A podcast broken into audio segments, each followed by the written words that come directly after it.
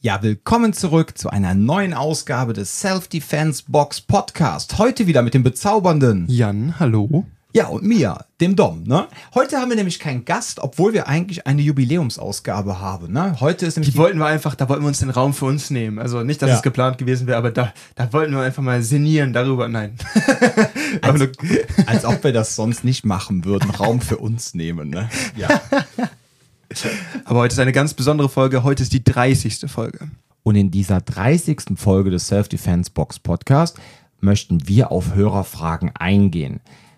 Wir möchten aber den Schwerpunkt der Folge auf das Thema legen, die Erwartungshaltung seitens unserer Kundinnen und Kunden oder allgemein von Selbstverteidigungskundinnen und Kunden an ihr Training und wie, ja, wie man sich auch teilweise vielleicht auch manchmal durch falsche Erwartungshaltungen sich auch das Trainingserlebnis versaut und wie auch so ein bisschen damit das Fernsehen zu tun hat und so weiter. Also da gehen wir schön drauf ein und lassen dann aber auch schon mal so ein paar Fragen direkt mit in dem Thema mit einfließen. Also wir, wir machen unser Thema und beantworten direkt in einem Fragen.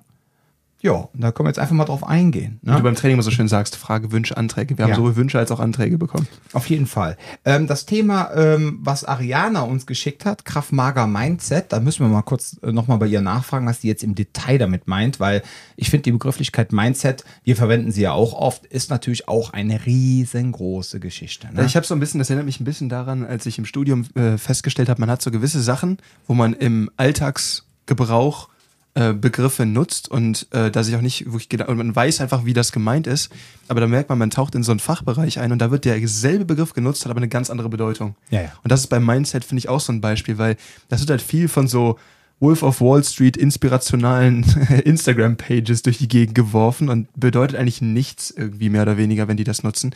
Aber zum Beispiel im Combatives-Bereich hat das eine total, ähm, eine total strikte ähm, Bedeutung. Bedeutung und auch was so damit eigentlich im technischen Sinne bezeichnet werden soll. Also da haben wir schon mal, ich weiß nicht, ob wir es hier schon mal angesprochen haben, aber diese, diese Pyramide, wo wir halt sagen, okay, so ist wie Mindset, äh, ähm, Schulung ist total wichtig, um jemanden zu formen, der dann auch wirklich effektiv kämpfen kann. Dass man sagt, Skill, ähm, einzelne Techniken ähm, und so weiter und so fort, Tools, das kommt alles nur oben drauf, aber das Wichtigste dabei ist halt, ich, ich schule jemanden in seinem Mindset. Und deswegen ist es halt so, dass man nicht sagen kann, so, oh, das Kraftmager Mindset, so der Lifestyle, darum geht's gar nicht. Es geht dabei wirklich darum, dass man ähm, sich selber Fragen stellen muss, Sachen mit sich abklären muss. Wann bin ich bereit, überhaupt Gewalt einzusetzen? In welchem Maße? Wofür? Und ab wann sind Grenzen überschritten, an denen ich das tun muss? Und da hatten wir vorhin noch, äh, Dom und ich waren vor dem Baumarkt. Und da haben wir genau darüber gesprochen, dass wir halt meinten, ich habe irgendwo mal gehört, irgendwie, dass BJJ ja auch so die, die humanere Art und Weise wäre, jemanden auszuschalten. Ne? Von wegen, naja, es geht um Fixieren, es geht äh, nicht um Aus, also um, um einen K.O.-Treffer, es geht um Sicherung und so weiter und so fort. Wenn man sich halt im Combatives-Bereich immer fragen muss, geht es wirklich darum, jemanden zu sichern oder geht es darum, selber da vernünftig rauszukommen? Also geht es darum, so human wie möglich jemanden abzufertigen oder geht es, egal was passiert, darum, dass du sicher, verhältnismäßig sicher aus der Geschichte rauskommst? Und wenn man sich diese Frage zum Beispiel stellt, kommt man schnell an einen Punkt, wo man merkt, okay, das ist ein Konflikt, den musst du mit dir erstmal ausmachen. Und da muss man sich erstmal fragen, wie sehe ich das überhaupt? Und das ist etwas, was dieser Mindset-Geschichte dazukommt. Wenn ich etwas entschließe, mit welcher Vehemenz setze ich das durch? Wann mache ich das? Und so weiter und so fort. Das heißt, so würden wir das, ich sag mal, in einem, oder, oder siehst du es nochmal anders? So würde ich das in einem, ich sag mal, professionelleren um, äh, Umfeld irgendwie bezeichnen und Ja. rumdefinieren. Nee, Ich- das auf jeden Fall. Und da gibt es auch ganz viele Sachen, da können wir auch super drüber reden. Da machen wir aber eine extra Sendung drüber, liebe Ariana. Da werden wir zwar uns noch ein bisschen, äh, noch ein bisschen äh, vorher noch ein bisschen brainstormen, was uns dann da wichtig ist. Ne? Aber das, was du gerade angesprochen hattest, finde ich irgendwie so nett mit dem BJJ und das humanere Mittel. Ne? Ähm, ja, aber das Problem ist ja, ähm, ich bin ja der Meinung, man kann nur humane Mittel einsetzen oder den anderen über ja, was bedeutet das letztendlich? Ich, ich besuche dann bei der Person direkte Nähe, ja, wenn ich jetzt von BJJ rede. Ich versuche den in eine Position zu bringen, in eine Kontrollposition, wo ich ihn kontrolliere und human, dann denken die Leute direkt an Sanftheit, ja, und ich äh, reiße ihm jetzt nicht den Schädel ab. Ähm, und das würde ja bedeuten, ich muss aber, um human jemanden kontrollieren zu können, ihm körperlich überlegen sein. Du musst dem technisch und körperlich Technisch und überlegen Körper, sein. genau, ansonsten ist da nichts mit nett, ja? Ja. Das ist doch klar, das ist ja genau das Ding, wenn du jetzt sagst, okay, ich habe diese Garantenpflicht, ich arbeite jetzt in irgendeiner Einrichtung, wo Menschen sind mit Inklusionsbedarf oder du bist an einer speziellen Schule mit, ähm, ich weiß gar nicht, ob man noch ESler sagen darf, also emotional und sozial gestört. Ich weiß es gar nicht mehr, ob man das darf, aber ich sage es jetzt einfach mal, damit alle wissen, wovon ich rede. So. Und jetzt hat äh, Kevin, Ronny und Co. einen Ausraster, ja, oder Chantal, wie sie alle heißen, so meine ganzen Ex-Kundenkinder. Also ich rede jetzt vom Jobcenter, ihr Lieben. Ja, jetzt haben die einen Ausraster. So, jetzt musst du als äh, Lehrerteil überlegen, ja, äh, muss ich jetzt das Kind jetzt vor sich selber schützen, bevor es sich selber verletzt? Und wie gehe ich jetzt mit der Situation um? Ja, im Rahmen meiner Garantenpflicht muss ich ja auf die Kleinen auch aufpassen. Ich habe ja eine Aufsichtspflicht. Und wie mache ich das? So, Und dann hatte ich nämlich mal, das war auch sehr interessant, bin ich mal von einer Schule gebucht worden. Das war ein Knaller. Und genau hatte ich nämlich genau die Situation. Und ähm, die hatten eine zweitägige Fortbildung. Und als ich da ankam, waren zweieinhalb, anderthalb Tage schon rum. Und es waren anderthalb Tage Zerfleischen im Kollegium. Das war eine äh, spezielle Schule für, ja, halt Kinder, wie man halt früher war es halt politisch korrekt zu sagen, emotionale und soziale Entwicklungsstörungen hatten. So. Und da ging es halt wirklich so um das Thema, wenn jetzt einer ausrastet, dass die Lehrer alle Walkie-Talkies bekommen sollen, um Hilfe zu rufen. Das war dem anderen dann teilweise zu, ähm, zu stark, ja, wie soll ich mal sagen, so organisiert. Das war ihm zu, ähm, wie soll ich sagen, schon zu martialisch. Selbst der Einsatz der Walkie-Talkies, ne, man kann sich ja so vorstellen, nichts gegen Sonderpädagogen, um Gottes Willen, ne, aber dieser, die haben natürlich dann auch teilweise äh, absolut extrem humanistische Weltansichten, so. Und dann ging da richtig die Post ab. Und jetzt komme ich dahin, alle total abgefuckt. Und als erstes, was die machen, ist, fragen mich quasi ab, ähm, was ich von den Entscheidungen ihrer Vorgesetzten halte. Ui. Obwohl ich gar nicht wusste, dass die Fragen sich in den letzten zweieinhalb Tage gestellt haben. Ah, so. okay. Ja, und dann, ja, was mache ich, wenn der, der und der ausrastet? Ne? Dann meine ich so, ja, ähm, ganz ehrlich, ich, äh, wenn der jetzt ausrastet und ist da an seinem Tisch am, äh, steckt da auf seinen Tisch rum und was weiß ich, ne, dann würde ich dies und jenes empfehlen. Ja, was mache ich, wenn der jetzt eine Schere in der Hand hat und hackt gerade auf ein anderes Kind ein? Was mache ich da? Und ich stand nur da und dachte so, Alter, ich habe gedacht, ich komme jetzt hier als Deeskalationstrainer hin und zeige euch vielleicht dann halt so ausweichende Möglichkeiten und Betonung sowas. auf Deeskalation. Wenn das ist, wofür du gebucht wurdest, dann hat das ja nichts mit Kampfsituationen oder es Kampfhandlungen sollte in dem Sinn schon zu auch tun. ein paar körperliche Dinge gezeigt werden, aber Ja. mir hat vorher keiner ein Briefing gegeben, was für in meinen Augen Endszenarien da stattfinden. Weil dieses Thema Nothilfe haben wir ja auch schon mal thematisiert oder zumindest auch in unserem Self-Defense Box 365 Kalender haben wir es ja auch ausführlich besprochen. Das ist natürlich so Sachen, wow, da braucht man eigentlich auch ein viel längeres Training. So. Und dann habe ich gedacht, okay, so, wa- was machen wir denn jetzt? Ja, jetzt sehe ich da, dass der, die eine Person, 14, hackt mit einer Schere auf den anderen ein, der auf dem Boden liegt. Das ist jetzt natürlich alles schwer Das ist darzustellen. dann wieder so ein Seminar Das gewesen. Ich kenne das selber, wo Ja. dann einfach irgendwie die Leute, die zum Seminar kommen, auf einmal irgendwie übernehmen, was eigentlich gemacht wird. Weil du merkst, die haben so viel Redebedarf, die haben so viele Ja. Fragen, dass du bist, ich habe eigentlich ein Konzept vorbereitet, aber ich merke, wir müssen eure Fragen Ich hab, erstmal genau, irgendwie- richtig. Und dann war, waren die anderthalb Stunden rum. Die hat mich für Ja. anderthalb Stunden gebucht. Ja. So, ich hätte mit denen eigentlich eine ganze Woche arbeiten müssen. Ne? Und ja, und dann wie? Oder, oder irgendeiner rastet aus, ja, und es droht selbst zu verletzen. Wie Ja. kann ich die Person sichern? Habe ich von hinten gezeigt, wie man ein Seatbelt macht, ne? So wie man die Person sichert, sich ranschmiegt. Vor allem, wenn du sagst, diese Walkie-Talkie-Geschichte, Ja. das ist nochmal so eine Sache, wo ich jetzt auch drüber nachgedacht wenn du meinst, okay, da rastet jemand aus, die haben das Walkie-Talkie und rufen dann wen? Einen anderen Lehrer, der genauso wenig Ausbildung hat in diesem Bereich. Mhm. Da bist du so, und dann haben die nämlich diese Fragen, von wegen so, wir sind auf uns gestellt, wenn hier ein Kind aus. Mhm. Das ist auch das Gemeine daran, wenn du dann halt auch so einen Lehrschlüssel von 1 auf 30 hast oder sowas, ne? Und dann merkst, die sind einfach aufgeschmissen, dann kommt vielleicht noch ein zweiter, vielleicht ein dritter Lehrer dazu. Aber auch da, das bringt auch, das müssen wir mit unseren Kunden auch immer wieder irgendwie besprechen, von wegen, wie entschärfst du eigentlich sowas? Beziehungsweise, wenn du jemanden festhalten willst, wie machst du das, dass du selber nicht getroffen wirst? Wie ziehst du jemanden aus einer Konfliktsituation Absolut. raus? Wenn die das nie gelernt haben, ist da- dann ist scheißegal, wenn da drei 35 bis 50-Jährige irgendwie rankommen und die haben nie gelernt, wie sie damit umgehen. Nur weil sie erwachsen sind, Ja. heißt es nicht, dass sie in dem Moment besser handlungsbefugt sind. Der Punkt ist halt der, und dann waren auf einmal alle geschockt, weil sie dann total überrascht waren, weil wenn sie jetzt die Person kontrollieren wollen, dass sie halt an die Person ran müssen. Ja, dass wenn sie, und ich habe auch immer gesagt, ganz ehrlich, ihr habt zwar eure Garantenpflicht und ihr habt auch die Aufsichtspflicht, aber ihr braucht euch nicht selber zu gefährden. Ja. Ich weiß jetzt nicht, was eure Chefin euch die letzten anderthalb Tage gesagt hat, aber eins sage ich euch, ihr braucht euch in, in der Nothilfe nie selber. Wenn ihr die Lage nicht einschätzen könnt, ja, müsst ihr halt einfach die Polizei rufen oder wenn ihr euch jetzt für Walkie-Talkies entscheidet, ruft ihr halt einfach die Kollegen. Wenn ihr es jetzt machen wollt und losgelöst jetzt von der Schere, selbst wenn die Person jetzt einfach so ausrastet, müsst ihr eng ran, ihr müsst die Person fixieren, ihr müsst die packen und müsst ihr mit der Person auch gleichzeitig reden, Oder um ihr so wieder viel Platz schaffen, Fen- dass die Person in Ruhe ausrasten kann. oder kann auch, das, ne? genau. Das, aber da, wie gesagt, ich war genau wie jetzt, wie das jetzt so total überrumpelt rüberkommt, war ich auch. Ich war total überrumpelt. Ich Da ist kein roter. Faden drin, es ist einfach nur, äh, was- so dem Motto, okay, das, das. lange Rede, kurzer Sinn, wir wollen uns auch gar nicht darauf einlassen, soll jetzt hier kein Dominik-Therapiegespräch werden. Der Punkt war aber der, was Couch war, was ich denen halt gesagt habe, habe ich denen auch gesagt, ist so ganz ehrlich, Leute, wenn ihr so Kontrolle und Sicherung machen wollt Mhm. in diesem altersgerechten Kontext und ihr wollt das wirklich lernen, müsst ihr regelmäßig trainieren. Ihr braucht eine körperliche Fitness, ihr braucht technische Skills. Ihr müsst das drauf haben. Das ist und aufwendiger, ihr als müsst einfach das nur Gegenwehr zu leisten. Absolut.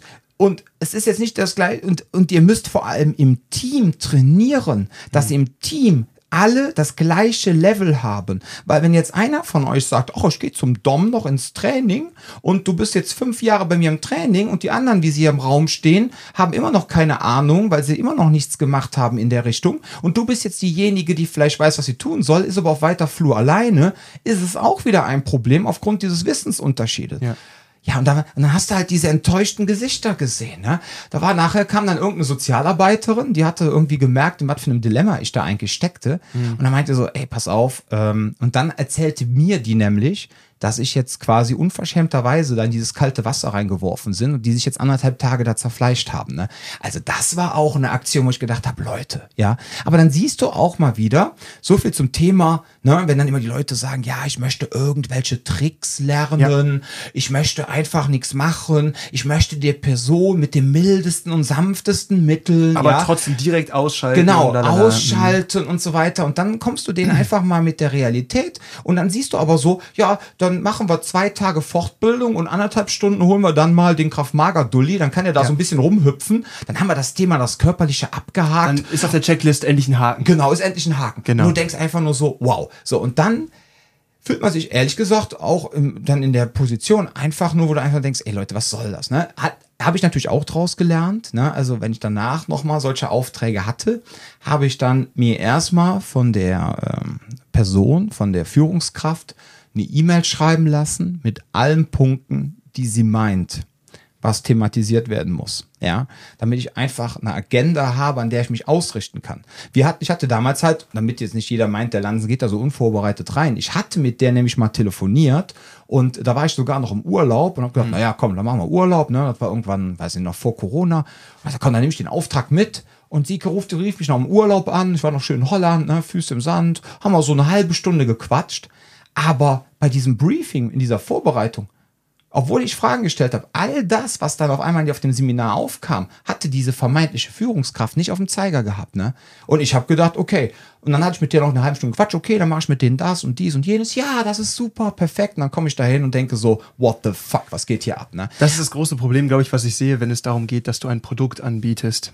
Äh, Und das ist halt immer das, was wir halt auch auf, für, bis zum gewissen Grad machen müssen. Da hatten wir ja schon mal drüber gesprochen, ne? von wegen, äh, so sehr wir halt, oder so sehr wir das lieben, was wir machen, das muss halt irgendwie auch jemand ähm, quasi bezahlen, damit diese Schule sich hält. Und gerade wenn du dann halt das Problem hast, dass du so Seminare gibst, die quasi auf einen Zeitraum begrenzt sind, dann haben Leute ganz gern diesen Eindruck von wegen so, ich kaufe hier ein Produkt, dieses Produkt hat diesen Inhalt und danach ist das geregelt. So funktionieren Menschen aber nicht. Du kannst nicht sagen, ich lasse dich für ein Wochenende hier hinkommen, du erzählst mir ein bisschen was, weil das Level, was ich dann quasi, ver also in, auf dem ich vermitteln müsste, damit ich sagen könnte, du, beispielsweise Messerkampf, ähm, das ist so ein Thema, wo, da, da weiß noch, da hatten wir hier damals dieses fünfstündige Programm und er meinte auch so, normalerweise ist es ein Zweitageskurs und bla, und dieses, wir berechnen das jetzt runter und die meisten davon waren ja auch Behördler und haben deswegen schon eine Vorbildung gehabt.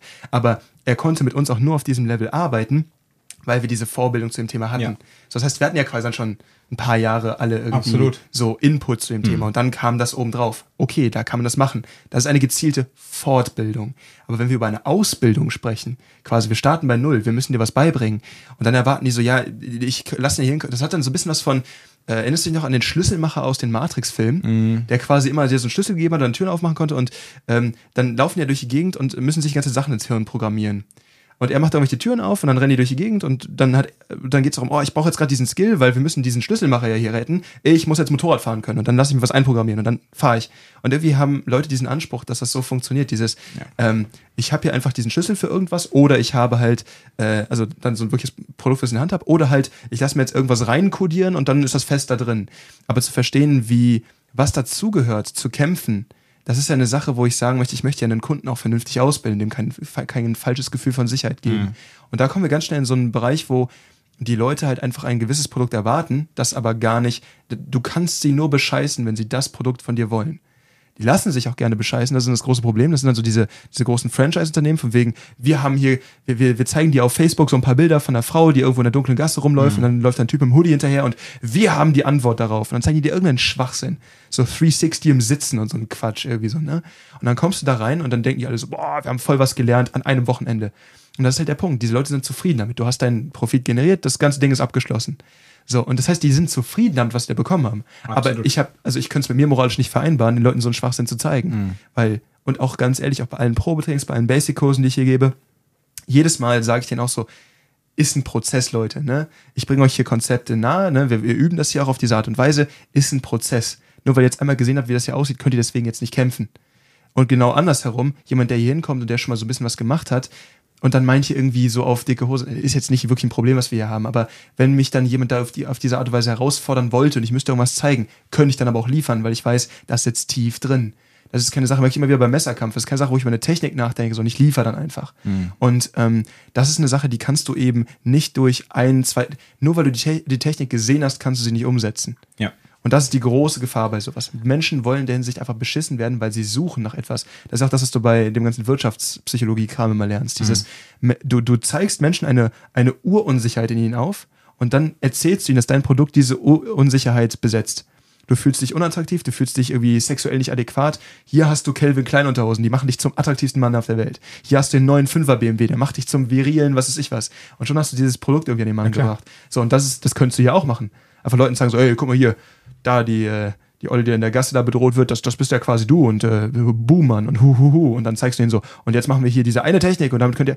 Aber es gibt nicht eine einzige Technik, es gibt auch keine dreckigen Tricks. Es gibt dreckige Tricks, die ihr anwenden könnt, wenn ihr schon kämpfen könnt Ja, ja. um noch mehr ein Gleichgewicht auf eure Seite auszugleichen. Aber ihr könnt nicht sagen, ich will aber nur die dreckigen Tricks. Und dann erwartet ihr, oder ihr stellt die, ähm, nicht ihr Zuhörer, aber gewisse Leute, sagen wir es mal so, stellen dann die Erwartung an dieses Produkt Unterricht, zu sagen, es soll zum einen mich absolut absichern, ich werde jetzt gar nicht berührt werden in der ganzen Geschichte. Zweitens möchte ich das so human wie möglich, weil ich möchte auch nicht mich, mich wirklich mit Gewalt aussetzen, ich möchte einfach nur nicht das Opfer davon sein. Dann wollt ihr drittens irgendwie, dass es dann auch noch Fitness und Spaß und dies und das. Und dann soll das Ganze irgendwie noch möglichst schnell, effizient, in kurzer Zeit und möglichst günstig sein. Und das ist eine Sache, man kann gewisse Sachen oder gewisse andere Sachen, aber wenn man das Paket so anbieten möchte, muss man euch bescheißen. Und das ist halt einfach das Problem. Das wollen wir nicht und deswegen machen wir das so, wie wir das machen. Ja. Das hat Hand und Fuß, was wir hier machen. Absolut. Und äh, wie ihr schon merkt, wir sind heute bei dem Thema Erwartungshaltung. Ne? Und dass man eigentlich nur enttäuscht werden kann, wenn man andere Erwartungen hat oder wenn man seine persönlichen Erwartungen einfach zu hoch ansetzt oder Nicht so hoch, falsch. oder falsch, genau. Genau. Und dann, äh, genau, so genau wie man, äh, wie ich letztens mal gesagt habe, wenn du in den Urlaub fährst und erwartest einfach schönes Wetter, ja, und gehst jetzt nicht davon aus, dass es auch regnen kann und äh, dann denkst du so, äh, oh Gott, jetzt kommt eine Wolke, das ist der Urlaub für dich verdorben, ne? Ja. ja ich meine, ich kenne das ja auch von mir, ne? Wenn wir so in Holland in Urlaub fahren, dann kann es ja mal passieren, dass du mitten im Sommer, ja, rufen deine Kumpels dich an, so aus Köln, ja, 35 Grad, ja, oh, wir laufen ja schön rum und ich laufe da den ganzen Tag in meiner Outdoor-Jacke rum, weil wir dann gerade, äh, an, äh, keine Ahnung, irgendwo in Flissingen 16 Grad haben und du denkst dir so, geiler Sommer. Ja. Ja. So, es ist einfach so. Und dann, dann, dann muss man denken, okay, komm, ist cool, du wusstest, dass du nach Holland fährst, da ist nicht unbedingt 35 Grad, willst du auch gar nicht haben, weil wenn du da mal 30 Grad hast, verbrennt da alles. Eigentlich reichen da schon 22 Grad am Meer. Aber es ist ein anderes Thema. Wie gesagt, diese Erwartungshaltung, wenn du dann mit der Erwartungshaltung da reingehst, kannst, die ist falsch oder nicht so, wie du das vorstellst, oder vielleicht hast du auch gar nicht die Kompetenz, um das richtig einzuschätzen, dann bist du nachher einfach enttäuscht. So. Und der Punkt ist der, wir merken das auch immer bei uns im Training. Was ich sehr, sehr oft höre, ist oftmals, ähm, die, die Menschen haben Angst, ähm, A, vor äh, mehreren Angreifern, ja, was ich gut nachvollziehen kann, und sie haben Angst vor Messern. Und das ist immer so einer der größten Punkte, die auch Menschen und vor allem halt auch Männer zu uns treibt. Also bei Frauen, klar, die ganzen sexuellen Übergriffe, solche Sachen und da ist natürlich auch dieser Kontext, aber auch Männer, so 40 aufwärts, die sagen, boah, wenn ich jetzt durch die Kölner Altstadt laufe und sehe da auf einmal so vier, fünf Typen, meine Angst nervös. ist, dann werde ich nervös, ja. Und ähm, da fängt es bei mir an zu kribbeln und ich möchte jetzt erstmal lernen, wie ich damit klarkomme. Ne? Und dann sage ich so, ja, mit dem Gefühl oder mit den fünf Typen. Und das ist die, genau die richtige Frage. Das ist, was ich meinte. Ja, genau das ist das Ding. Ja, das, genau. Und dann, äh, wie? Und ich sage, pass auf wir, wir, wir, dann stand ich nämlich letztens so schön mit jemandem bei uns am Whiteboard, zeigte so unsere Themenmatrix, die wir so haben. Und dann erzählte ich ihm, pass auf, im Kraftmager Basic Bereich, ne, beschäftigen wir uns erstmal, dass du dich mit einer Person auseinandersetzt. Ne? Du lernst erstmal dich mit einer einzigen Person auseinanderzusetzen. Und wenn du damit klarkommst, dann rechnen wir mit mehreren. Plot Twist, die eine Person bist du selbst. Ja, genau. Und das fiel mir nämlich dann ein. Und dann dachte ich so, und im Grunde meinte ich zu ihm so, mein Lieber, wenn wir ganz ehrlich sind, ist im Kraftmager Basic Bereich, setzen sich eigentlich alle Personen, die dahin kommen, sich erstmal mit sich selber auseinander. Und das ist jetzt ganz wichtig, nicht so eine Sache von wegen so, oh, wir setzen uns hin und wir machen euch so, ihr müsst dann äh, meditieren, brüllen, halt, stopp. Wobei meditieren auch schön ist, aber. Ja, und ihr tretet auf und sagt so, halt, stopp und dieses, ne, dieses ganze Selbstbehauptungsgedöns, was irgendwo bestimmt auch seine Daseinsberechtigung hat. Aber dabei geht es eigentlich gar nicht mehr darum, sondern das, was ich vorhin auch beschrieben habe, dieses, man redet darüber, was ist dein Anspruch an so eine Situation? Man redet mit dir auch darüber, was sind deine ähm, Wahrnehmungsmuster, ne? Weil da hatten wir auch drüber gesprochen, dieses, wenn ich jetzt irgendwo hinlaufe, ich bin wahrscheinlich gar nicht irgendwie Ziel äh, einer gewissen Gruppe oder wie auch immer, aber ich verhalte mich ungünstig, weil ich quasi vorab schon gewisse Cues sende. Wenn ich zum Beispiel unterwegs bin irgendwo und ich merke, okay, das ist jetzt gerade eine Gruppierung, mache ich irgendwie lieber einen Bogen drum oder so. Mhm. Für mich sind es halt gerade irgendwie so Männer zwischen 16 und 25 in Gruppen. Das ist immer so ein Ding, wo ich sage, so aufpassen. ist auch scheißegal, wie die aussehen, wer es sind, gerade wenn die getrunken haben, noch mehr, einfach ein bisschen aufpassen. So. Die Frage ist aber, wenn ich jetzt quasi so nervös bin, dass mit mir so wenig abgeklärt hat, dass ich direkt ausstrahle, oh, ich werde gerade total panisch und renne hier durch die Gegend, weil da kommen ja Männer auf mich zu und dann noch auf meiner Straßenseite Panik, ne? So, dann ist das große Problem, dass ich das ausstrahle. Selbsterfüllende Prophezeiung? Bumm, da haben wir's. Ja. So, und da ist nämlich der Punkt, allein durch deine Wahrnehmung hast mhm. du ja mhm. schon eine, also das ist eine Sache, da muss man sich auch mit äh, auseinandersetzen. Dann auch zu verstehen, wann, wie, wo Gewalt und was ist Gewalt, weil auch zu verstehen, was Gewalt ist. Das Problem ist halt erstens, zwei Sachen sind da wichtig. Die meisten Leute sind Gewalt geprägt im Sinne von, was haben sie irgendwann mal in Film, Fernsehen oder in irgendwelchen Geschichten, Stories, wie auch immer gehört. Oder Videospielen. Oder sowas, ne? Und dann, das meine ich jetzt gar nicht mal so wegen, oh, das ist jetzt so albern, weil ihr wisst, sondern es geht einfach darum, dieser, dieses Ding von wegen, ähm, Leute, die sich sowas angucken und meinen, es gibt bei Gewalt einen Guten und einen Bösen. So Geschichten zum Beispiel. Ne? Das ist so, auch wenn ich, wenn ich mit Leuten rede und wir haben ja hier auch mit Leuten zu tun, die, die gedient haben und äh, auch bei unterschiedlichen Einheiten und sowas und du, du, du redest mit denen und du verstehst halt dieses Bild von wegen, oh gut, böse, bla, ne? Das ist halt einfach eine Sache, wo du merkst, dass das weicht auf, wenn es um Gewalt geht. Weil mhm. es gibt keine Guten bei Gewalt. Es gibt da nur Effizienz und weniger effizient. So, und da ist halt der Punkt, wo man auch verstehen muss, in Filmen wird immer dieses Bild gegeben von, Gewalt kann für das Gute eingesetzt werden. Und, und ich glaube, da kommt diese verkappte Sicht auf diese ganze Geschichte her. Dieses, ich möchte aber human bleiben und es soll möglichst so und so sein. Und es soll, nee, bist du bereit, es einzusetzen, bist du bereit, nicht einzusetzen. Wir können dir beibringen, wie du es einsetzt. Mhm. Aber dass du bereit bist, es einzusetzen, ist eine Sache, die du mit dir klären musst, wo wir dich unterstützen können. Aber das ist nicht unsere Sache.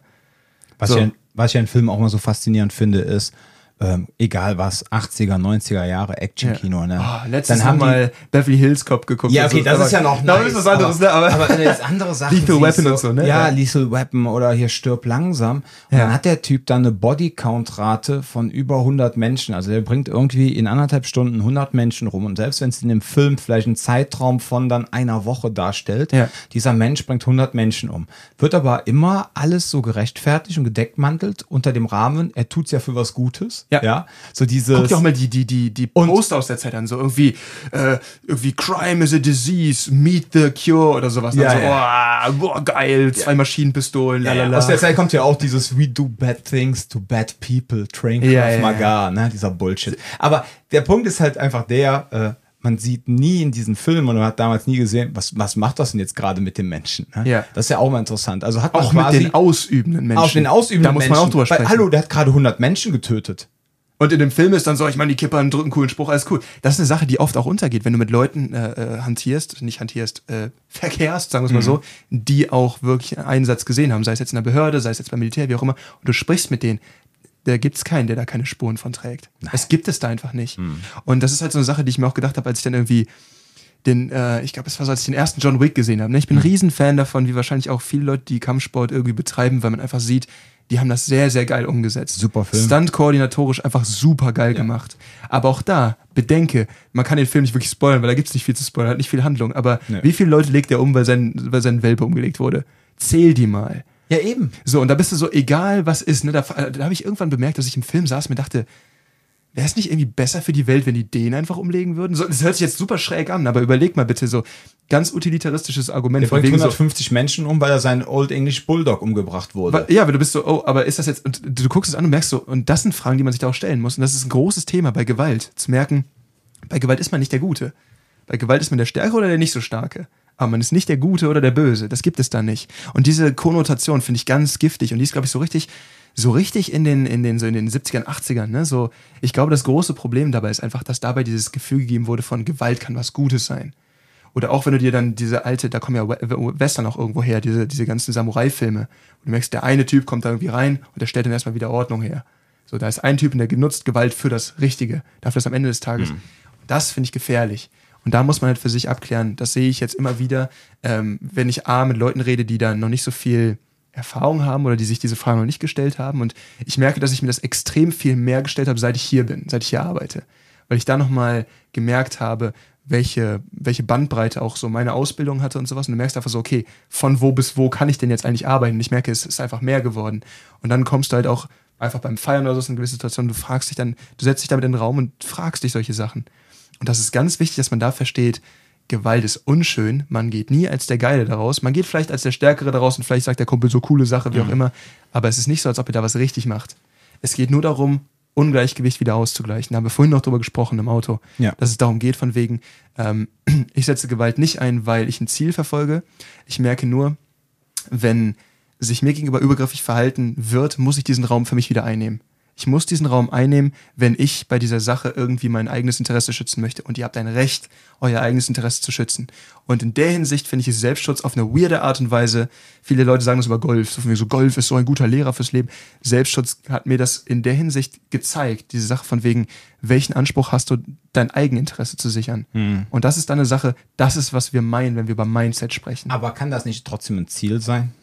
Was meinst du mit dem Ziel? Also du eben meintest ja, es geht ja nicht um wirklich um Ziel, sondern es geht einfach darum, Raum wieder zurückzugewinnen, etc. Das klingt jetzt für die Leute da draußen. Nee, ich meine nicht als nee, Werkzeug. Das klingt ne? jetzt, ja, genau, weil es klingt jetzt für die Leute da draußen merkwürdig, wie mein Ziel ist es, wieder zu Hause gesund auf, der, auf dem Sofa zu sitzen. Ach so, ja. Okay. Weißt du, was ich meine? Mhm. Das, das, hätte man jetzt falsch verstehen können. Ich weiß, ja. was du meinst, aber das musst du jetzt bitte erklären. Nee, mir ja? geht es darum, dass man halt sagt, ähm, Gewalt kann ja auch als wirklich im Rahmen von Beschaffungskriminalität, im mhm. Rahmen von äh, auch in Beziehungen ne, als Argumentverstärker oder sowas benutzt werden. Ne? Und da meine ich halt einfach so, ich würde niemals auf die Idee kommen, Gewalt so einzusetzen und auf die Idee kommen, egal was ich kann, mhm. zu sagen, hey, äh, du hast gerade mein Ego gekränkt, jetzt muss ich dir, das muss ich hier gerade wieder ausgleichen. Mhm. Weil das könnte man ja auch auf diese Art und Weise nutzen, ne? Um Natürlich. so ein, um so ein, ähm, das haben wir damals auch, äh, witzigerweise, das war noch gar nicht im Studium, das war in der Schule noch, Pädagogik. Ich glaube, es war Heidmeier irgendwie, äh, Gewaltprävention oder äh, irgendwie Gewaltmodelle bei Jugendlichen. Mhm. Und der meinte halt, ein Riesenmotivator dafür ist, dieses Gefühl, inadäquat zu sein quasi, ich muss gerade meine verbale, ökonomische, was auch immer Unterlegenheit dir mit Gewalt kompensieren.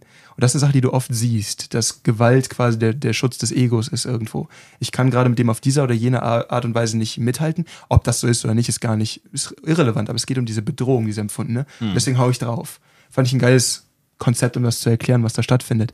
Aber ähm, am Ende des Tages ist es halt immer relevant dabei zu verstehen, da kann Gewalt auch eine Rolle, eine Funktion einnehmen, die etwas anderes ist als das, was ich gerade beschrieben habe. Mhm. Und mir ist halt immer wichtig zu verstehen, egal wie viel man kann, man darf sich niemals dazu hinreißen lassen, dass irgendwie in einem wenn, wenn man sich in einem Ring auf die, auf die Schnauze hauen will, bitte macht das. Ne? Das ist gar nicht mein, so, das ist komplett ja. eure, eure Tasse Tee, das ist nicht mein Thema. Aber nicht irgendwie, dass man auf die Idee kommt zu sagen, okay, das hat eine andere Funktion als die, dieses Ungleichgewicht wieder auszugleichen. Außer ihr macht sportlich, weil ihr Spaß dran habt. Ja. Oder weil ihr euch messen wollt, keine Ahnung. Aber dann immer nur sportlich nach Spielregeln. Mhm. Und das ist nicht das, was wir, also das unterrichten wir auch, aber das ist nicht der Kern unseres, unseres Unterrichts hier. Mhm. Und genau, und der Punkt ist halt der, warum wir dann sagen, du sollst dich erstmal mit dir selber lernen, auseinanderzusetzen. Das ist jetzt noch nicht mal so esoterisch irgendwie gemeint. Es ist wirklich damit gemeint, ähm, das habe ich auch in meiner behördlichen Deeskalationstrainer-Ausbildung so gehabt, ähm, dass wir erstmal auch so an den Kolleginnen, Kollegen gearbeitet haben, so zum Thema innere Haltung, innere Einstellung. Ja. ja? Ähm, bin ich überhaupt richtig in dem Job? Ja. ja warum bin ich eigentlich hier als Mitarbeiter im Jobcenter? Aber auch genau das Gleiche kann man aber auch aufs Zivile übertragen. So nach dem Motto, wozu Jetzt haben wir doch so ein bisschen die Mindset-Folge für Ariane hier gemacht. Ne? Ich finde das völlig okay. Im Zweifelsfall kriegen wir von ihr nochmal eine Korrektion, genau. dann werden wir ja, das genau. nochmal äh, ja, kriegst ausführen. Du, kriegst du deinen schlauen hey. Aufkleber und dann... hey, manchmal wache ich immer noch nachts Schweißgewalt auf und denke an diesen Spruch. Ne? Ja, ja der, der, war, der kam gut, ja. Ja, aber, mein, wir waren jetzt gerade stehen geblieben, wir waren beim Thema, achso genau, innere Haltung und mhm. Einstellung. Erstmal zu wissen, wofür bin ich denn überhaupt auch bereit zu kämpfen? Mhm. Äh, was kann ich überhaupt? Ja, wozu bin ich denn überhaupt sein, in der ne? Lage, ne? ehrlich zu sein, ja?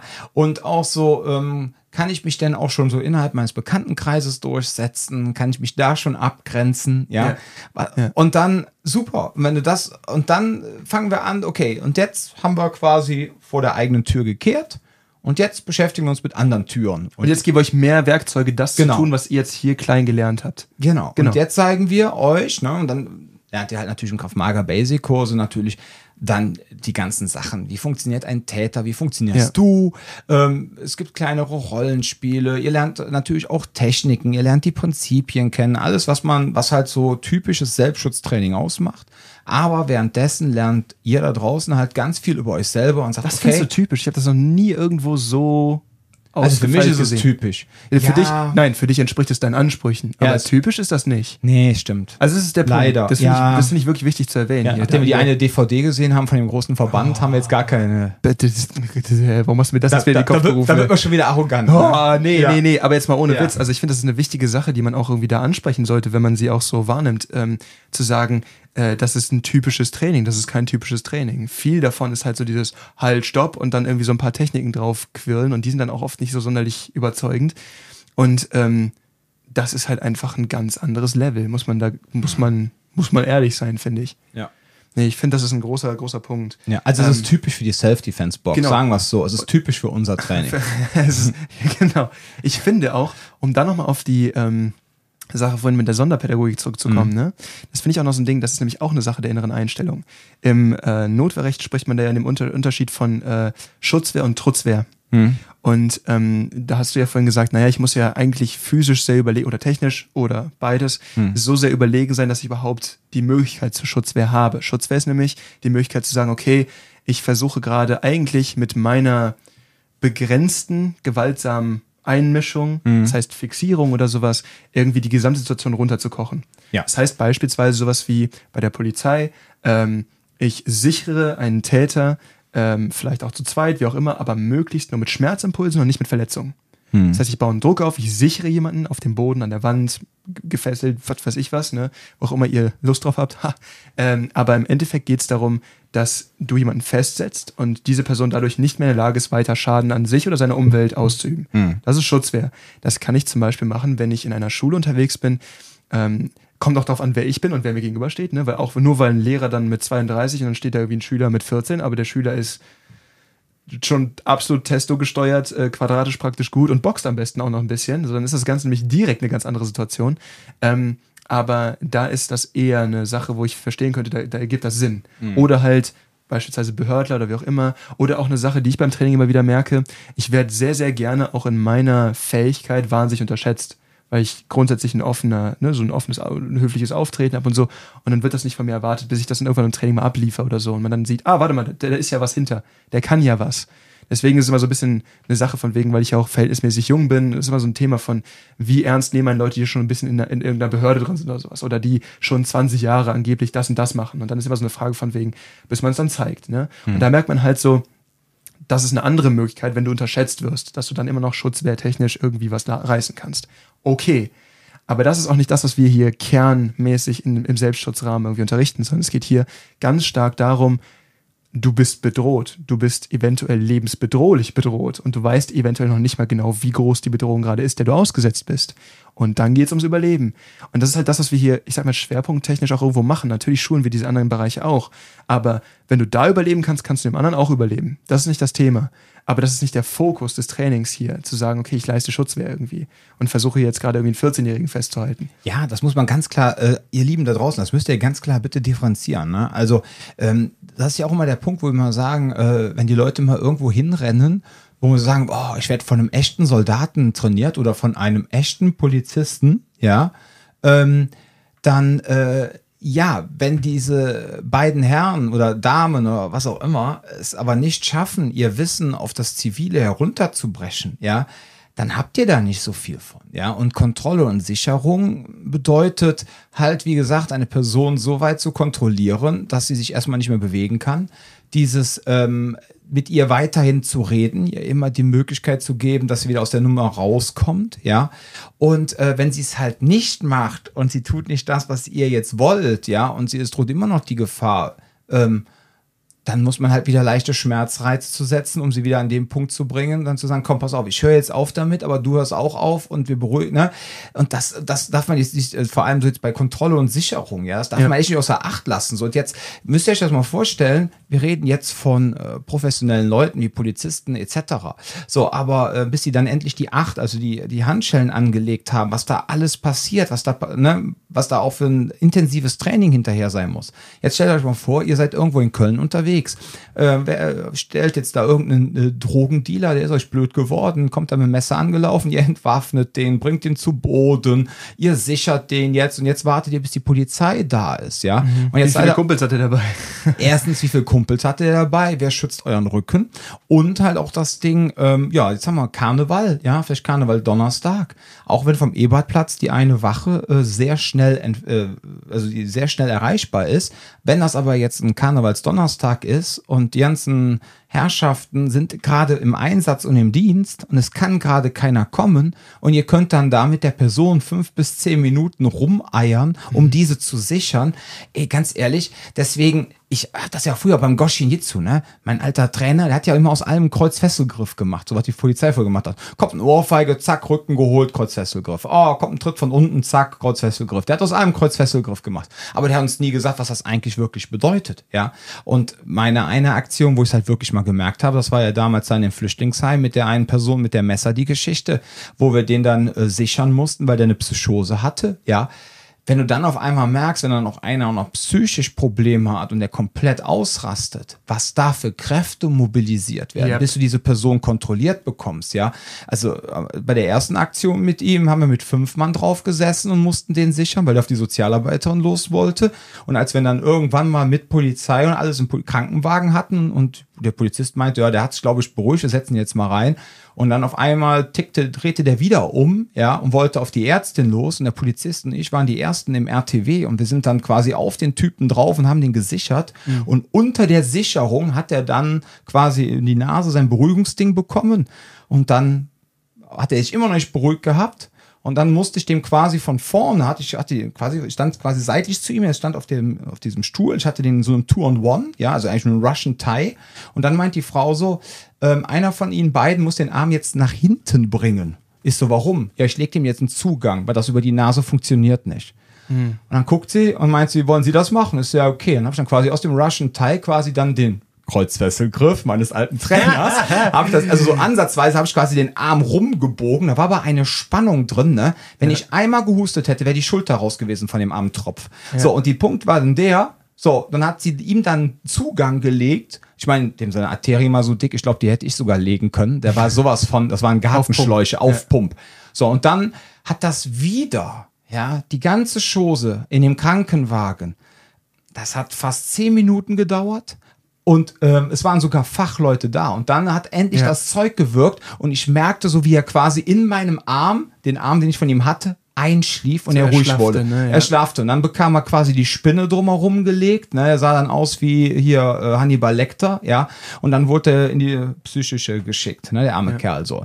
Ah, so aber dieses Ding, dann habe ich zum ersten Mal in meinem Leben ja, äh, einen Menschen gesichert und nicht so dieses Ding, oh, mir kommt eine Disco blöd, ich sag, komm, lass es sein, gib dem einmal eine Finte zum Auge, gib ihm einen harten Low-Kick und dann gehe ich, sondern scheiße, ich muss mich jetzt so lange mit dem auseinandersetzen. Ich war an dem Abend als Berater für eine Security-Firma unterwegs und ich dachte so, ey, das dauert ja ewig. Und die Notärztin so, oh, ist Ihnen warm? Ist so, naja, wir haben Januar, 4.1., ähm, draußen sind minus zwei Grad. Äh, ja, der, die, der Einsatz läuft jetzt seit dreieinhalb Stunden und jetzt seit 10, 15 Minuten hexen wir hier bei Ihnen im RTW rum.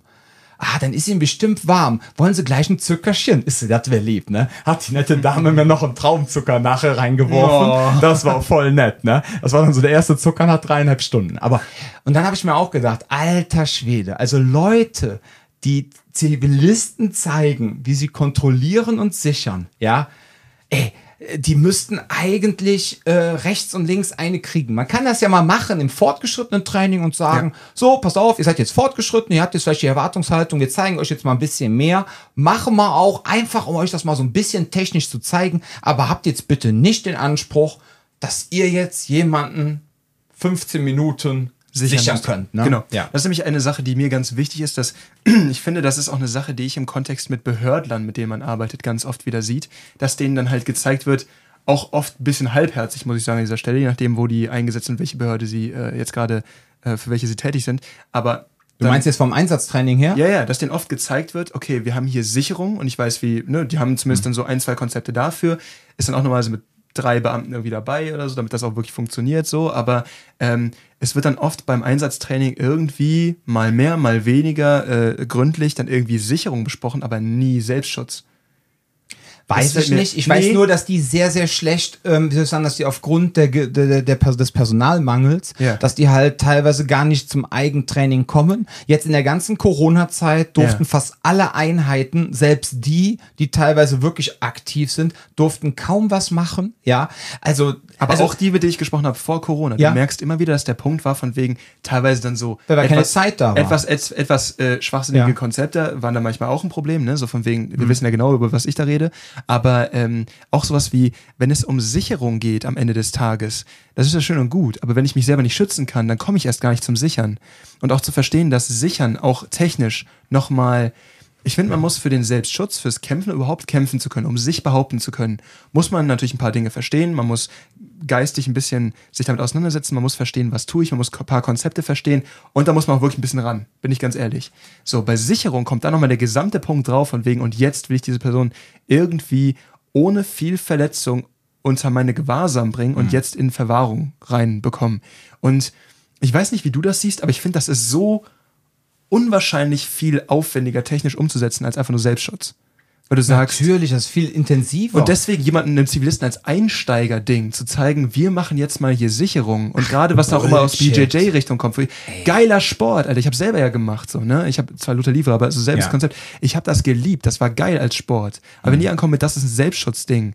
Und ähm, dann so, und das ist halt auch das Beste, was du machen kannst, das ist auch noch Humor. Ja, mach's oben drauf, aber zähl da nicht drauf. Ja, also ganz ehrlich, ein guter Kumpel von uns, ähm, der bei der Polizei ist, so eine absolute Maschine, wirklich. Also ganz ehrlich, ja, also ganz ehrlich, wenn alle sich im privaten Kontext die Zeit und die Muße hätten, sich so weiterzubilden und so durch austrainiert zu sein wie er, ja, äh, ich glaube, äh, ja, unglaublich. So. Und, ich fand's am süß, er meinte zu mir, wir waren zusammen essen, ja. und er meinte dann zu mir halt so, ey, das ist ja scheiße, du wirst auch noch dafür bezahlt. Ich muss es in meiner Freizeit machen, ne? Für dieses sich damit auseinandersetzen. Ja, das also, genau. Ich muss es auch in meiner Freizeit machen. Und der Punkt ist, äh, der, äh, und der war dann auf einer Fortbildung, so eine komprimierte Ausbildung, so fünf Tage, so richtig ringerische Arbeit, ne? So.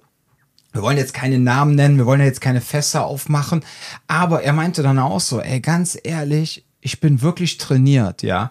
Aber diese fünf, diese fünftägige Kompaktausbildung, wie krass das ist, was alles da auf dich einfließt und wie oft dann aber auch diese Personen meinen, die das ja. schon seit Jahren leben, für die das dann eine Religion ist, ja, und denen man auch absolut zutrauen kann, dass die das alles hinbekommen, 100 Pro. ja, 100 Pro, keine Zweifel. schon erlebt. Sagt er so, ganz ehrlich, äh, das war mir einfach, das war einfach zu heftig, ja, und das dann umzusetzen und zu behaupten, dass das jetzt eine Form von Selbstschutzkonzept ist, ja, auch möglicherweise für Lieschen Müller und Max Mustermann und nicht nur für ihn als ne, äh, Fachkraft, also als ausgebildeter. Vor allem nicht ne, nur als ausgebildeter als. Fachkraft. Er ist jemand, der viel Ahnung davon hat, der sich viel damit auseinandersetzt. Ja. Und da muss man sagen, und selbst für ihn. Das ist halt der Unterschied. Ja. Das ist halt einfach eine Sache, äh, er hat wirklich Ahnung, wovon er spricht, und dann kommt das oben drauf und er sagt trotzdem, boah, das ist so ein Bruch mit dem gewesen, was ich vorher gemacht habe. Krass. Ja. Und das ist halt das Ding. Also wie gesagt, mit dem Kontrollieren und Sichern, ihr Lieben, wenn ihr in irgendeinem fortgeschrittenen Kurs drin, drin seid und jetzt sagt der Trainer mal, ja, ach komm, weißt du was, jetzt machen wir mal kontrollieren und sichern, ja. Einfach mal so, um euren technischen Horizont so ein bisschen zu erweitern. Aber ich sage euch direkt, das ist jetzt kein ziviler Selbstschutz mehr. Dann ist das okay. Ja, nur verkauft es den Leuten nicht als zivilen Selbstschutz. Ne? Und ich finde, da können wir auch auf eine, es gibt da, da gab es eine andere Frage, die, ich weiß nicht, ob man es als Frage formulieren könnte. Das ist eher so eine Aussage und ich glaube, da erwartet jemand Feedback für. Aber es ging da, es gab einen, äh, einen Vorschlag von wegen Umgang mit Druck im äh, Training. Und ich glaube, es bezieht sich ganz gut auf dieses Thema, von wegen, wie bringen auch Leute, die dann Sicherung machen oder die eben aus dem Militär oder der Polizei, wie auch immer, in den zivilen Kontext kommen und da beibringen wollen, wie bringen die sowas bei? Weil ein relevanter Punkt, den ich zum Beispiel im ziv- zivilen Kontext selten sehe, den man hier hat, aber nicht überall mal ebenso bekommt, ich finde, die Senshido-Jungs machen das auch noch sehr, sehr gut, äh, ist halt dieses, dass man merkt, äh, man nimmt ein Element aus dem militärischen Training, aber nur das Relevante und nimmt das dann quasi ins Alltäglich, was heißt ins Alltäglich, aber ins Man übersetzt es, transferiert Genau, es und oder zwar, und wandelt. zwar ne? man kann leicht als BJJler, MMAler, was auch immer man jetzt irgendwie macht, ähm, oder vielleicht auch irgendwie als Krav Maga Fritz an diesen Punkt kommen, zu sagen, so ein bisschen arrogant von wegen, oh ja, das ist ja beim Militär machen, da kann ich ja 20.000 Techniken mehr. Das ist ja, die haben ja gar keine Ahnung, was sie tun. Aber das ist halt der Punkt der Ausbildung. Es geht darum, dass es ähm, effizient eine gewisse Bandbreite gibt, weil die haben auch nur eine gewisse Zeit, um diese Leute auszubilden. Aber der Kern der Ausbildung, gerade bei denen, ist ein anderer. Es geht nämlich nicht darum, dass die dann 17.000 Techniken können. Es geht darum, dass die die, die sie können, mit unglaublicher Effizienz einsetzen können. Und gerade im Militär ist das ein The Thema. Das heißt, da haben wir auch schon mal drüber gesprochen, diese Warrior Development Drills. Das ist eine Sache, die wichtig ist, das irgendwie ins Training zu integrieren, dass wenn man etwas fortschreiten möchte und eben nicht nur sagt, oh, ich schnupper jetzt mal rein, sondern ich möchte das ernst nehmen, und ich möchte wirklich für den Selbstschutz da was rausnehmen, dann geht es darum, dass ihr mit wahnsinnig viel Druck auch trainiert. Das heißt, ähm, wenn ihr das tut, nehmt ihr erstens in äh, realen Situationen schon mal ein bisschen Druck raus, weil ihr fühlt euch wohler damit. Das ist so ein meiner, das war, finde ich, so aus der, aus der ersten ICCS-Ausbildung so mein Haupt-Takeaway nochmal. Neben gewissen Techniken, neben diesem und jenem, dieses, ich weiß, was ich kann, ich fühle mich wohl damit, wenn jemand meinen persönlichen Raum betritt. Weil das ist nämlich eine Sache, die du auch merkst, es macht was mit anderen Leuten, weil das, die nehmen das wahr. Ja. Wenn du quasi merkst, ich will eigentlich irgendwie, da kommt ihr auf euch zu, der brüllt euch an, bla bla, der muckt euch irgendwie blöd an und rechnet eigentlich mit einem Verhaltensmuster, das er erlernt hat. Der andere wird nervös und hat entweder Angst oder wird nervös und macht die Fäuste hoch, weil ich muss mich ja jetzt hier gerade irgendwie um meine Ehre kloppen. Aber wenn dann jemand richtig ruhig wird und sich, du merkst, dass er sich wohlfühlt, das ist so ein Thema, wo Leute auch schnell dann schon mal Muffensausen bekommen und sagen, nee, dann vielleicht lieber doch nicht. Ne? Und das ist eine Sache, die ich da extrem raus mitgenommen habe, dass man merkt, so unter wahnsinniger Belastung wird man dann ruhig und man wird effizient und man schaltet runter. Und dann kann man genauso auch besser arbeiten. Und ähm, dafür ist das Training mit Druck total wichtig. Und damit ihr seht, dass ihr nicht nur eine Technik irgendwo gesehen habt, so wie wir vorhin gesagt haben in den, in den eigentlichen Trainingseinheiten, von wegen, hey, ähm, ich habe da diesen coolen äh, Kreuzfesselgriff gesehen oder diesen, diesen, diesen, diesen tollen äh, Fixiergriff hier oder was weiß ich was, ist ja total toll gewesen, sondern ihr merkt dann, wie wenig davon eigentlich unter Volllast funktioniert. Und ähm, wie extrem fit ihr sowohl physisch als auch technisch sein müsst, damit gewisse Sachen überhaupt im Alltag funktionieren können. Deswegen, wenn BJ Jailer irgendwie gewisse Sachen anwenden, alles cool. Ne? Die haben aber auch eine gewisse sportliche Auseinandersetzung davon. Habe ich dir dieses Video gezeigt? Hast du mir das, hast du mir das gesagt? Äh, Ich, ich weiß nicht, wo so zwei BJJler da stehen und dann so das ist so ein, so ein, lustiges Video gewesen. Der, der, dann mucken die sich an und der, der eine so macht schon eine Faust dem anderen gerade auf die Fresse und der andere setzt sich hin und robbt ihm so auf den Po hinterher, weil das die einzige Position ist, von der er weiß, wie er quasi einen Kampf eröffnen kann. Und das ist genau das Problem damit. Du bist fixiert darin. Und äh, da ist halt wichtig, unter Druck zu kämpfen. Man merkt, was funktioniert, was funktioniert nicht. Weil als ich hier hingekommen bin für das erste Mal das, das Messerseminar, war eben auch der Punkt, dass ich gemerkt habe, das Einzige, wo ich mich wirklich sicher gefühlt habe zu der Zeit, weil ich das zu der Zeit auch im sportlichen Kontext gemacht habe, war, den Messerangreifer auf, auf den Boden zu ziehen. Weil genau da wusste ich wenigstens, was ich mache. So, aber das ist total gefährlich mit einem Messer. Das heißt, es geht darum, diese Sicherheit brauchst du auch im Stand. Die brauchst du auch im Clinch, die brauchst du in all diesen anderen Bereichen. Und dann geht es halt darum, das kannst du, diese Sicherheit kannst du nur unter Druck lernen. Weil wenn wir es die ganze Zeit schön ähm, Patrick manchmal zweidimensional, ne? Dieses, wir machen das jetzt schön zweidimensional. Also auf einer Trainingsfläche, es fehlt das ganze Element Nervosität und Bedrohung. Ähm, wenn ihr das so einübt, dann könnt ihr das schön irgendwie eurer Nichte zeigen und so, das ist ganz nett und alles, aber am Ende des Tages bleibt nichts davon wirklich unter Druck bestehen. Hm. Und dass man dann weiter funktioniert, das ist ganz wichtig. Deswegen ist Training äh, unter Druck super wichtig. Und das ist dieses Ding, was ich sehe, das muss, das ist aus dem Militär rübergeschwappt. Das machen wir zum Beispiel auch. Das ist ein total wichtiges Element von solchen Trainingseinheiten, dass man merkt, hey, wir setzen euch so sehr unter Druck, dass ihr so bei 95% eurer Kapazität seid. Und jetzt gucken wir, wie viel könnt ihr noch abrufen.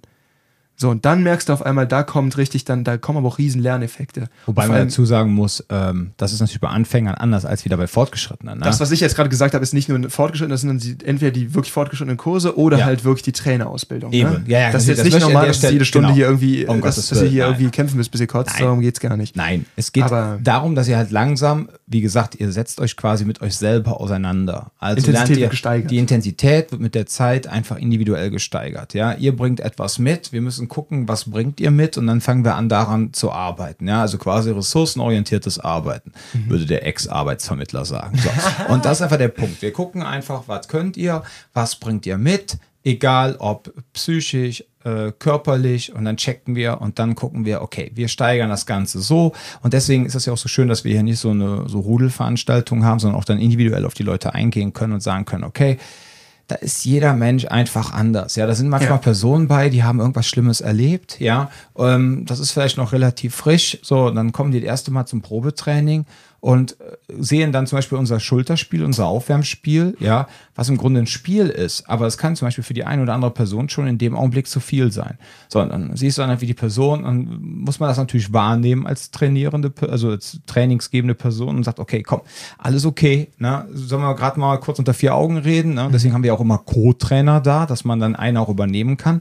Ja, und dann hat die Person dann halt auch mal zwei, drei Minuten, wo sie kurz erzählen kann. Wir müssen die Informationen aufnehmen, wir müssen sie einsortieren, wir müssen damit umzugehen wissen und dann sagen, weißt du was, setz dich mal vorne zu der dritten Tra Trainerin, die auf der Bank sitzt gerade, die gerade Pause macht, guckst dir einfach Training von da aus an und dann lässt du einfach mal so die Reize auf dich einfließen. Wenn du aber das und das und das und das spürst, sagst du ihr bitte sofort Bescheid. So, dann lässt du die Person einfach in Ruhe, die guckt die ganze Zeit beim Training zu. Am Ende des Trainings gehst du nochmal zu ihr hin, quatschst nochmal mit ihr, wie dir jetzt geht und so weiter.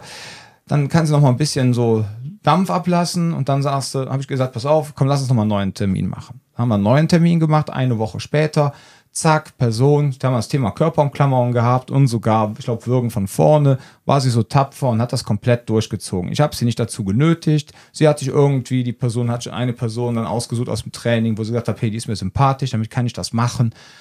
Und top, wunderbar. Dann beim dritten Training, wir hatten dann auch vereinbart, bitte, du kommst nicht zum Bodenkampf, ja, das machst du erst, wenn äh, da auch noch äh, professionell was äh, im Hintergrund ist, ja, ähm, lassen wir weg. Dann kam sie halt irgendwie eine Woche später wieder, war das Thema Bodenkampf und ich so, äh, wir haben heute Boden, ne?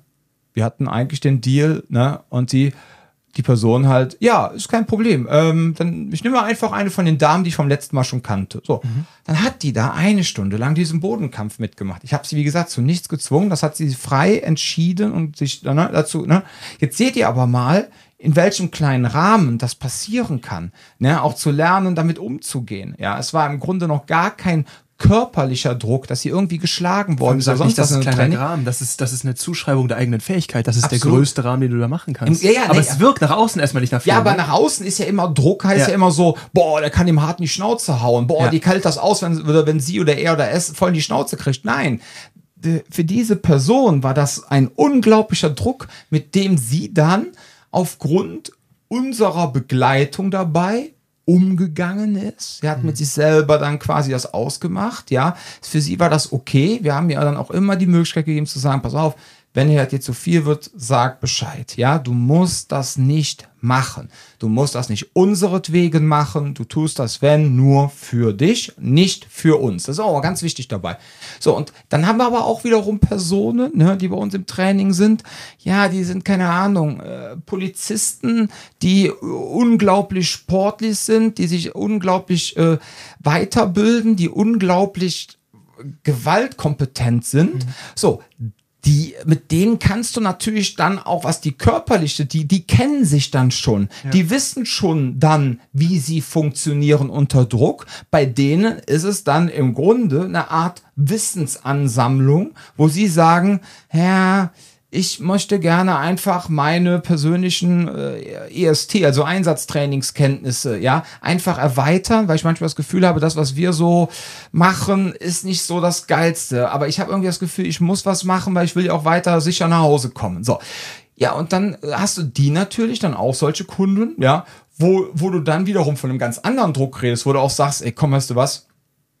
Du hast jetzt zwei Wochen Basic mitgemacht, bitte geh schon zu den Fortgeschrittenen, ja, weil du kannst schon direkt den nächsten Schritt wagen, du gehst direkt zum Streetbox und gehst direkt zum Advanced, weil du bist halt jetzt, also diese Person jetzt, ne, von der ich jetzt rede, von dieser letzteren Fallbeispiel, die sind halt nicht mehr mit sich selber beschäftigt. So, sondern die sind wissen, was sie haben, die kennen ihre Ressourcen und wollen jetzt einfach lernen, wollen jetzt einfach effektiv lernen, diese einzusetzen. Mindset ist abgeklärt, jetzt geht es wirklich um Strategie und Technik. Ja, genau, ja. solche Sachen. Also dieses Ding, wenn wir jetzt wieder die Wiseman-Pyramide nehmen, ne, das ist ja dann immer genau das Ding. Mindset, dann das Thema ähm, hier also nochmal Ta Taktiken, Tactics, dann kommen die Techniken Skill, dann und dann Kit. kommt Kit, genau. So, und die sind beim Thema Mindset, mit dem Drop sind die durch, ja. Eigentlich ist Krav Maga Basic Thema Mindset, auch wenn wir körperlich arbeiten, aber es geht um dein persönliches Mindset. So, und er oder sie, ich weiß gar nicht mehr jetzt, diese Person ist halt jetzt schon den ganzen Schritt weiter und es beschäftigt sich, wie der Jan gerade gesagt hat, um Taktiken und um Techniken. Ja, beziehungsweise, gut, Kit machen wir ja hier nicht. Ja, wir, wir machen ja kein Waffentraining. So. Ähm, zumindest nicht in diesem professionellen behördlichen Tra äh, Kontext, sondern wir, wir, zeigen euch hier mit dem Edding 3000 irgendwelche Dinge machen könnt. Ja? Also Waffentraining im Sinne von wir unterrichten hier wenig, ja. genau, wir machen hier wenig irgendwie Führung. Ja? Waffenführung, ne? genau. Verteidigung ist ja sehr wohl ein Element. Ja, absolut. Führung ist eine Sache. Genau, verteidigen, also Empty Hand verteidigen gegen eine Waffe, ja. Aber dass ihr jetzt selber eine Waffe habt, da haben wir nur ein oder zwei Stunden in der Woche und dann reden wir halt von einem Kajalstift, von einem Edding 3000 oder irgendetwas, was ihr dann zufälligerweise in eurer Handtasche, in eurer Jackentasche habt, um euch damit zu verteidigen. So. Und da, genau. Oder so ein Kubotan oder so, ne, wenn ihr sowas dabei ja, habt. Genau, und, da, und darum geht's halt. Ne? Das, das, das muss man sich einfach vergegenwärtigen und das ist einfach klar. So, und jetzt seht ihr allein, jetzt habt ihr zwei verschiedene Geschichten, ja. Und äh, wir haben noch äh, fast 400 mehr solche Geschichten, ja, die wir also jetzt einfach nur aktuell erzählen können, ja. So, das ist einfach der Punkt. Die ganzen und das sind ja jetzt, das klingt jetzt, oh Gott, krass, ich habe jetzt letztens mal den Ordner gesehen von den Menschen, die sich in den letzten zehn Jahren, die schon bei mir trainiert haben, in Euskirchen und hier in Köln. Ne? Also ich bin schon alleine schon bei fast einem vierstelligen Bereich an mhm. Menschen, die in den letzten zehn Jahren bei mir trainiert haben. Plus die ganzen Firmenschulungen etc. Ne? Ja. Also das ist schon krass, ne? wenn du dann da von allen auch so immer so die Geschichten gehört hast, warum sie kommen, du hast dich für diesen Menschen interessiert, du hast diese Intention mitbekommen. Das ist schon krass, ne? Und ich finde auch, dass da eine Sache ist, die gerne zu kurz gefasst wird, ist, wenn wir jetzt zum Beispiel über ähm, diese grundsätzliche Einstellung, Mindset, Bereitschaft ansprechen. Mhm. Und das ist ein Riesenthema. Dann sollten wir das mal in einer anderen Folge machen, ne? Ja, das ist eine Sache. Ich, ich spreche das kurz an. Ja, und dann, zum Anteaser. Genau, ich mache das jetzt mal auf und dann machen wir es mal wieder dazu. Das ist zum Beispiel so ein Thema, man muss immer drüber nachdenken, dieses, den ersten Impuls ähm, ausüben, um mit dem jetzt quasi eine automatisch eine, eine gewaltvolle Handlung folgt. Das heißt sowas wie, ich werde unter Druck gesetzt, jetzt hau ich zu. Erstens, Riesenthema für Leute, wann mache ich das? Zweitens, das darf man nicht vergessen. Ich finde, man könnte jetzt als Beispiel auch irgendwie so einen Fallschirmsprung oder irgendwie jetzt äh, sowas wie, wie in, in so, so ein Becken reinspringen äh, irgendwie wählen. Aber man muss ja verstehen, in dem Moment, in dem ich diese Aktion mache, ähm, ich verändere jetzt mein gesamtes Umfeld. Das heißt, ich finde, so einen, einen ersten Schlag abzusetzen, ist da vergleichbar mit das erste Mal eine Person küssen, an der man Interesse hat. Mhm. Im Sinne von, diese eine Handlung wird jetzt sehr viel verändern.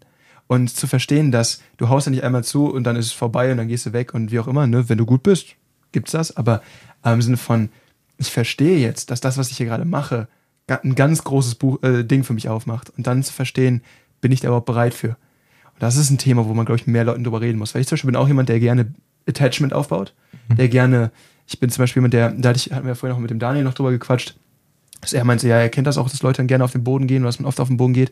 Bei mir ist es so, da wo ich mich am wohlsten drin fühle, ist nah, clinchen oder sowas und dann kontrolliere ich quasi mit Knien, mit Ellbögen, wie auch immer. Das sind Dinge, wo ich immer rein verfalle, egal was die Basis ist, auf der wir gerade kämpfen. Sei es gerade, also sei, sei es gerade MTM Knife mhm. Defense, sei es gerade irgendwie mit Schutzausrüstung, Prügelei, ich lande irgendwie immer in diesem Ding drin. Ne? Mhm. Ne? Und da merkt man halt auch so, ich setze keinen Erstschlag ab. Das heißt, ich weiß auch gar nicht, wie das jetzt wäre, wenn ich in so eine Situation komme und ich merke so, oh, ich könnte jetzt präventiv gerade draufhauen oder sowas. Da habe ich mich zum Beispiel auf diese Art und Weise auch nicht mit auseinandergesetzt. Aber so viele Leute denken, das wäre so einfach. Ist mhm. ja gar mhm. kein Thema, weil sie mal auf einen Boxsack gehauen haben. Und da merkst du, da ist so viel mehr hinter. Absolut. Und das sind so Themen, mit denen müsst ihr euch auseinandersetzen, wenn ihr das ernst nehmen wollt. Ja. Ich kämpfe anders, deswegen muss ich das nicht. Aber für jemanden, der das so möchte und der sagt, okay, ich möchte draufhauen, ist das ein Thema. Ja, wenn das wirklich eine Option ist. Ja, auf jeden Fall. Also meine, mein Ding war ja immer gerne einfach der Low Kick, ne? Ja, und du kannst so dreckige Low-Kicks absetzen, ne? Ja, ich habe irgendwann letztens einmal einen von Dom gefressen am Oberschenkel. Boah, das hat richtig Spaß gemacht, noch irgendwie ein paar Tage danach. der war richtig gut. Ja, aber das Schöne ist halt, ähm, ich hätte das schon mal gesagt habe, wenn in der Disco jemanden auf die Nase haust und die Nase blutet, ne? Signalwirkung, ne? Signalwirkung, die Leute solidarisieren sich mit ihm, Opfer, ja. auch genau, auch wenn er das größte Arschloch auf dem Dancefloor ist, ja, und er es wirklich möglicherweise verdient hatte. Ja, du bist der Böse. Ich bin dann der Böse, weil ich ihn zum Bluten gebracht habe. Mhm. Wenn ihr den Leuten aber, vorausgesetzt, ihr seid da technisch so in der Lage, oben so eine Flinte zu den Augen und einfach so hart es geht einen schönen Low-Kick auf den Oberschenkel gebt, ja, ich habe habe in den paar Malen, wo ich das gemacht habe, nie gesehen, dass jemand in der Disco jetzt die Hose runterzieht und allen seinen blauen Fleck zeigt. Vor allem, der kommt ja auch nicht so schnell. Nein. der kommt ich hab so da, später. Guckt mal, will mal einer sehen? So. kommt Puste mal bitte, dann fliegt das Auer weg. den Perversen aus der Disco. ja. Aber das Ding ist, ne? So, also wie gesagt, da muss halt, aber seht ihr, da sind wir schon wieder bei dem Ding, wo jeder sagt so, wir zeigen euch dann auch hier ne, einfach Tools, ihr bekommt Dinge an die Hand und ihr müsst einfach für euch, vor allem in den Kraftmager Basic Kursen, herausfinden, was ist euer persönliches Naturell, was könnt ihr gut, ja?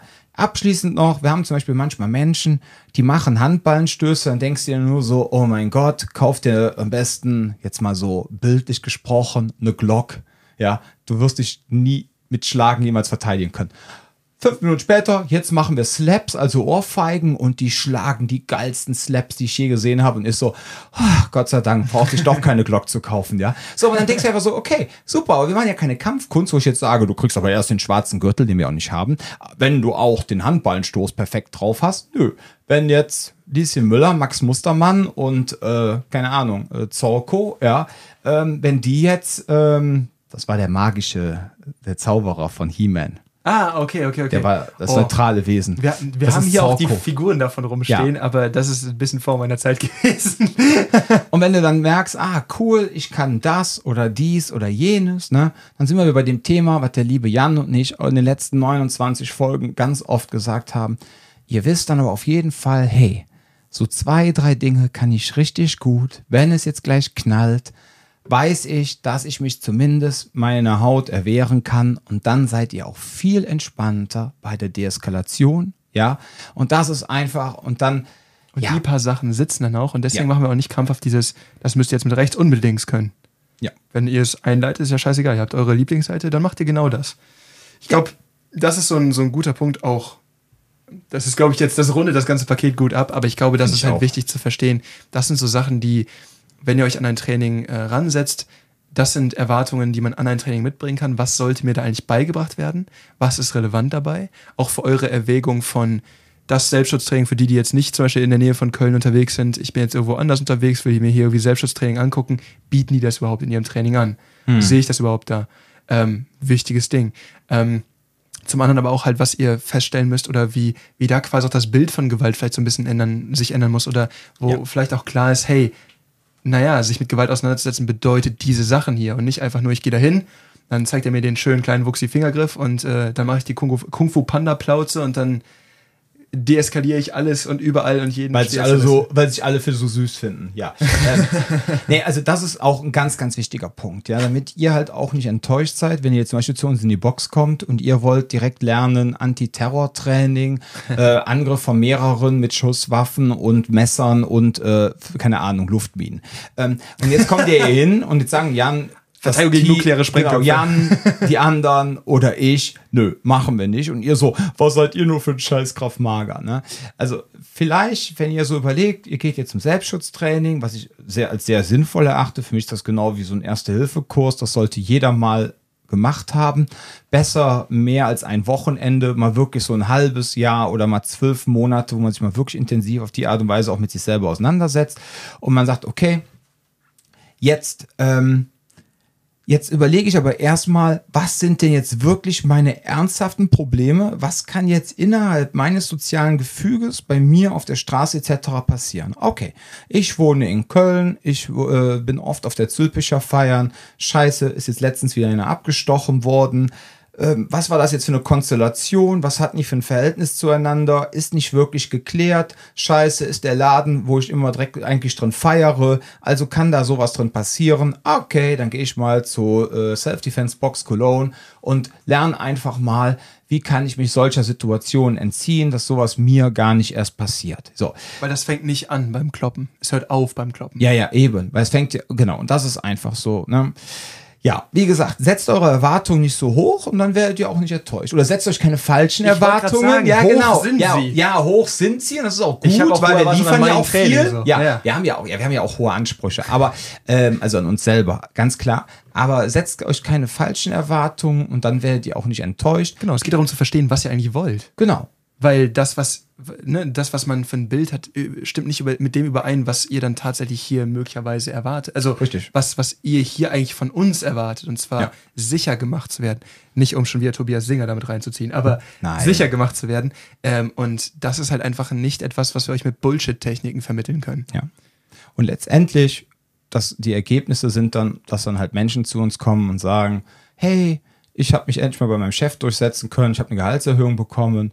Einer hat mal ein Video gedreht, ähm, beziehungsweise hat sich filmen lassen, als er dann zum ver- filmen lassen, als er sich zum ersten Mal im Vollschutzanzug hier geprügelt hat und hat dann, äh, weil er in so einem großen Unternehmen arbeitet, hat er dann so eine Präsentation gemacht, wo er dann mit seinem Kind im Sandkasten sitzt und buddelt da so ein bisschen rum. Fünf, zwei Sekunden später sieht man, wie er da jemanden dann halt auf, bei uns auf der Matte zusammenkloppt, ja. Also im Rahmen des Trainings, Fortgeschrittene und so, hat er dann erstmal die Ausrüstung an und so. Na, zusammengekloppt klingt jetzt auch schlimm, aber Nee, das- die das haben sich halt, mit allen haben's- machen. Die müssen genau, erstmal die nein, nein, bluten. die haben sich halt, die haben sich halt, ne, er hat sich zur Wehr gesetzt, alles gut. So, und dann kam er an und meinte irgendwann, hey, weißt du das Video, das wir aufgenommen haben? Ja, ja, ich habe jetzt äh, den, keine Ahnung, den leitenden Posten bekommen für die und die Stelle, weil die wollten von jedem ein Video haben, ein Selbstpräsentationsvideo. Und ich so, was hast du da gemacht? Ja, ich habe zuerst so ein bisschen Familie gezeigt und so meine Hobbys und dann habe ich auch gezeigt, dass ich aber auch kämpfen kann. Und das fand mein Chef so geil, dass ich jetzt den Job bekommen habe. So, das sind Sachen, ja. Wir kriegen aber auch das Feedback von Menschen, die RTW im RTW arbeiten und sagen, ja, ich hatte letztens einen auf der Liege, äh, auf einmal zieht der ein Messer, ja, und ich habe das aber sofort gesehen und äh, habe den sofort äh, entsprechend gesichert. Ja, hab dem Kollegen noch gesagt, was er zu tun hat. Und dann haben wir den Typen unter Kontrolle gehalten, haben dem Fahrer zugerufen, dann hat der die Polizei gerufen, die stand zum Glück noch dabei, ist dann, die sind dann direkt in den Wagen reingekommen. Ja, und dann fing halt wieder los mit die, ne, die äh, behördlichen Fesselspiele. Und dann waren die Jungs safe. So, also wie gesagt, was ihr dann nachher aus dem, was ihr hier lernt, mitnehmt und was ihr daraus macht, das ist genauso vielfältig wie die Geschichten meiner tausend Kunden, die ich in den letzten zehn Jahren hatte. Ne? Und das ist einfach das Faszinierende auch einfach an diesem Job. Und das ist, glaube ich, auch das, was Jan an dem Job so mag. Ne? ja. Ja, du kannst halt, du hast von allem irgendwie etwas drin. Ja, ja. Das ist so eine Sache, wo du, auch um vernünftig vermitteln zu können, musst du dich ja so tief mit der Materie auseinandersetzen. Absolut. Und allein damit ich so ein Trainingskonzept wie jetzt gerade die in letzter Zeit gebe ich ja mehr auch so die Basic-Kurse hier, gerade die, die da mal irgendwie bei waren, das hat ja mal ein Konzept, das hat ja mal Hand und Fuß. Und damit das so Vorher nicht. kann- Erst Jan brachte uns erst Hand und Fuß in die Halle. Ach, du kannst mich da mal. Aber da merkst du ganz einfach so, so, sowas zu präsentieren kannst du nicht, wenn du nicht verstehst und wirklich durchdrungen hast, was du da eigentlich vermittelst. Ja. Gut. Schöne Worte zum Schluss. Alles klar. Dann würde ich sagen, ihr Lieben, bleibt gesund, passt auf euch auf und Bis zum nächsten Mal.